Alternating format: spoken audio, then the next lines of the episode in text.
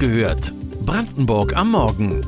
Euer tägliches News-Update von mods.de und lr.de aus der Region.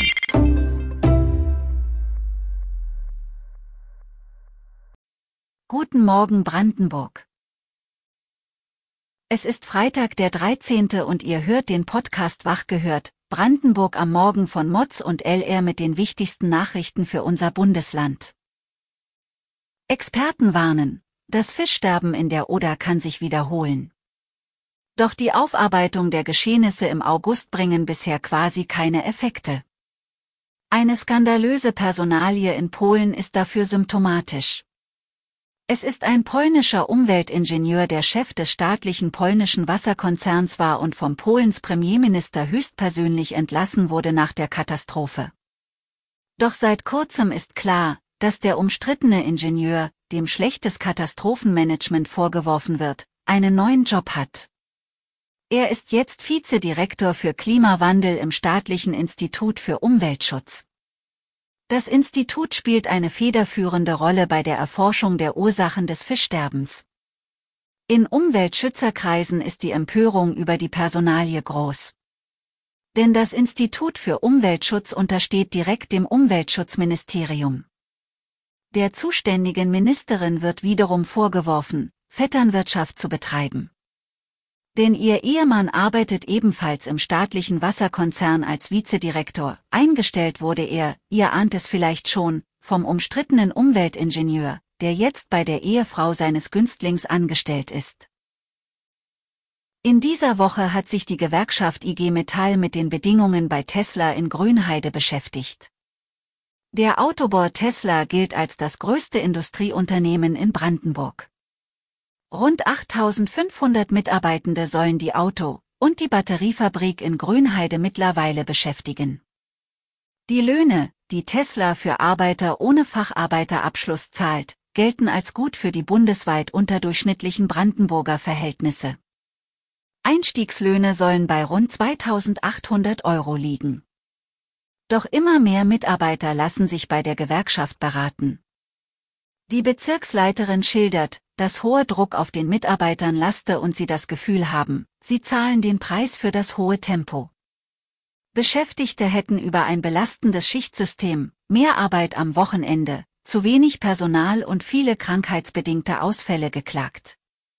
Mitarbeitende würden sich auch nicht trauen, Probleme gegenüber ihren Vorgesetzten anzusprechen. Tesla unternehme offenkundig nicht genug, um die Arbeitsbedingungen zu verbessern und lasse zu wenig Raum für Familie, Freizeit und Erholung. Es fehle an einer Führungskultur, die Offenheit fördert. Ob und wann ein neuer Betriebsrat gewählt wird, lest ihr heute auf mods.de. Kommen wir zum leidigen Thema Ärztemangel. Die Stadt Cottbus gilt im Gegensatz zu Landkreisen wie Spree-Neiße als gut versorgt mit Kinderärzten, Trotzdem wird es immer schwieriger, einen Mediziner zu finden. Immer öfter bekommen Eltern aber auch zu hören, dass keine neuen Patienten mehr aufgenommen werden können. Laut Zahlen der Kassenärztlichen Vereinigung Brandenburg gibt es in Cottbus jedoch ausreichend Kinderärzte. Doch einige unter ihnen bestätigten unserer Reporterin, dass sie zunehmend keine neuen Patienten mehr aufnehmen könnten. Der Sprecher des Bundesverbands der Kinder- und Jugendärzte nennt einen überraschenden Grund, seit 1995 sinke die Zahl der Medizinstudienplätze. Das bestätigen auch Zahlen der Bundesärztekammer. Demnach sei die Zahl der Studienplätze von 16.000 nach der Wiedervereinigung auf 11.000 aktuell gesunken. Gebraucht werden jedoch umgehend 6.000 weitere Plätze, heißt es. Die Zeit dränge, weil rund 20 Prozent der Ärzte vor dem Ruhestand stehen und die Medizinerausbildung lang ist. Bleiben wir zum Schluss noch bei den Jüngsten unserer Gesellschaft. Der IQB-Bildungstrend ergab erschütternde Ergebnisse für das Land Brandenburg. Die Leistungen der Viertklässler in Deutsch und Mathe sind im Vergleich zum letzten Test 2016 so stark eingebrochen wie nirgendwo anders in Deutschland. Das liege wohl nicht nur an den Schulschließungen in der Corona-Krise. Experten gaben im Bildungsausschuss im Landtag an, dass Eltern in Brandenburg während der Corona-Pandemie das Rückmeldeverhalten von Schule und Lehrkräften im Distanzunterricht deutlich schlechter bewertet haben, als es Mütter und Väter im Bundesdurchschnitt taten. Zudem hätten Schulen in der Region kaum Interesse an den qualitativ hochwertigen Auswertungen jener Leistungstests, die sie durchführen müssen. Doch das sind nicht die einzigen Ursachen. Was noch als Gründe angesehen werden und welche Lösung die Politik dafür anstrebt, lest ihr heute auf lr.de und mods.de. Weitere Details und Hintergründe erfahrt ihr auf unseren Portalen. Am Montag hört ihr wieder die nächste Folge Wach gehört, Brandenburg am Morgen. Kommt gut ins Wochenende und versucht heute zu vermeiden, unter Leitern durchzugehen.